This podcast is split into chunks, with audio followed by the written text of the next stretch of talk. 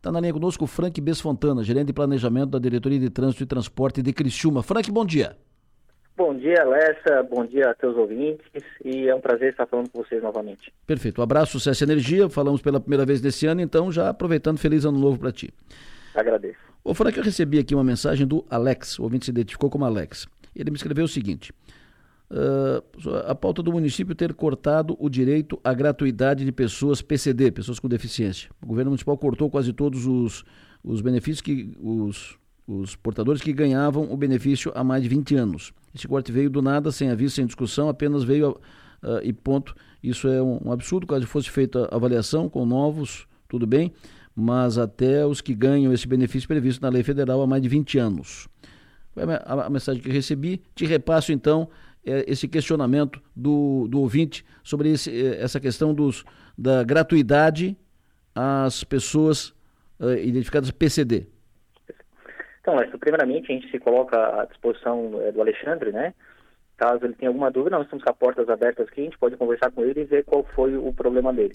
Contudo, Lessa, não confere essa informação, né? Existe em vigência aqui no município um decreto, um decreto até o número 1087 de 2018, onde ali consta a listagem dos CIDs, né, de PCDs que têm direito à gratuidade de transporte público aqui em Criciúma. Hum. Contudo, Lessa, tem alguns requisitos nesse decreto, né?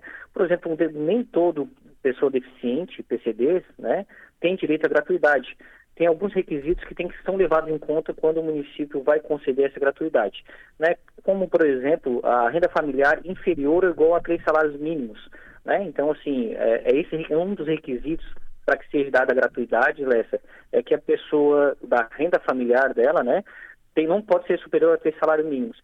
Então por isso justamente a gente faz essa filtragem né? E agora o caso do Alexandre especificamente, nós estamos à disposição caso ele possa vir aqui e explicar para nós qual foi, por que, que foi negado, né? A gente pode verificar junto.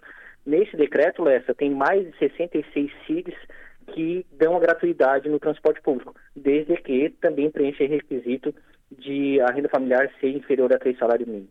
O que, que, é o CID que ele citou aqui? Eu não, não entendi. O que, CID que é CID? são a lista de doenças, né? Na verdade, ah, a lista sim. de doenças a gente classifica por CIDs, né? Então, é a lista de, que foi criada uh, com base, né? Em, em, lei federal. Então, esses CIDs, por exemplo, eu vou dar, uma, vou dar uma, um CID aqui, 886, é amputação automática dos dedos, né? Hum. Então, assim, o CID, ele diz que tipo de deficiência a pessoa tem, né? Ah, perfeito. Uh, isso uh, não houve, então, uh, redução, apenas não. estabelecimento de critérios.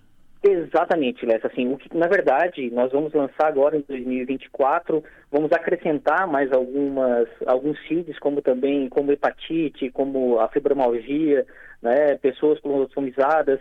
Então, vai ser acrescentado em 2024, não teve nenhuma redução. O que, na verdade, foi feito, Lessa, novamente, foi feito a revisão para ver se as pessoas uh, se preenchem esse requisito né, da renda familiar porque não existe passagem de graça, Lessa, né? A gente dá uma gratuidade, mas na ponta alguém paga, né? Então, por isso que é feita essa filtragem.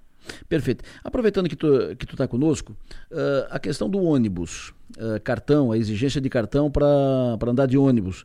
Aí sempre tem a, aquele questionamento do cidadão que não tem cartão, porque deve ter cartão se usar sempre na, na rotina, uhum. mas aquele que vem a Criciúma pela primeira, está em Criciúma pela primeira vez, precisa andar de ônibus. Ou aquele que não anda de ônibus, mas nesse dia o carro quebrou, ficou a pé e está precisando de, uhum. uh, a, a dificuldade que ele tem de, de andar de ônibus, porque a dificuldade de pagar.